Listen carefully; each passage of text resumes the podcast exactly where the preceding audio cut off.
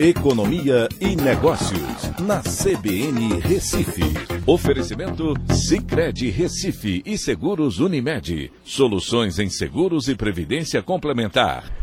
Olá, amigos, tudo bem? No podcast de hoje eu vou falar sobre o Auxílio Brasil é maior que a carteira assinada em 12 estados.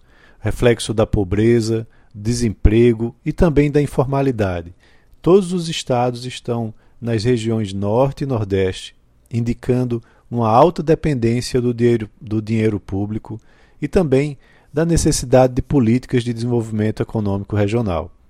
O levantamento mostra que há 41 milhões de trabalhadores formais com carteira assinada, mas, claro, há também um grande número de pessoas trabalhando de maneira informal, 25,9 milhões, e não leva em consideração o funcionalismo público o número de beneficiários do Auxílio Brasil atingiu 18 milhões de pessoas.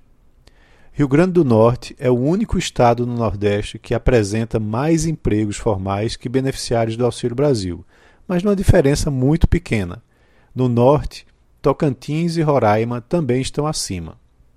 São Paulo, Minas Gerais e Paraná são os três primeiros na outra ponta, onde tem um número de, de trabalhos formais muito maior que de beneficiários do Auxílio Brasil. Antes da pandemia, oito estados tinham mais benefícios que empregos formais. Em 2020, subiu para 10. E agora, com a inclusão de mais 2,7 milhões de famílias no Auxílio Brasil, subiu para os 12 estados. Esse é o maior percentual em relação aos trabalhadores formais até hoje na série histórica. A pandemia levou o governo a criar o auxílio emergencial, que trouxe um impacto significativo na vida das famílias e na economia dessas regiões, como indicado no estudo que eu desenvolvi na época sobre o assunto. O Auxílio Brasil, então, substituiu o Bolsa Família e mostra que o problema é ainda maior. Políticas de desenvolvimento regional são a solução para resolver essa grande disparidade regional.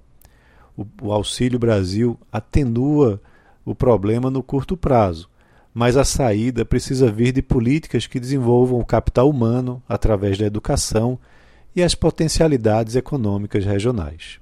Então é isso, um abraço a todos, uma ótima Páscoa e até a próxima.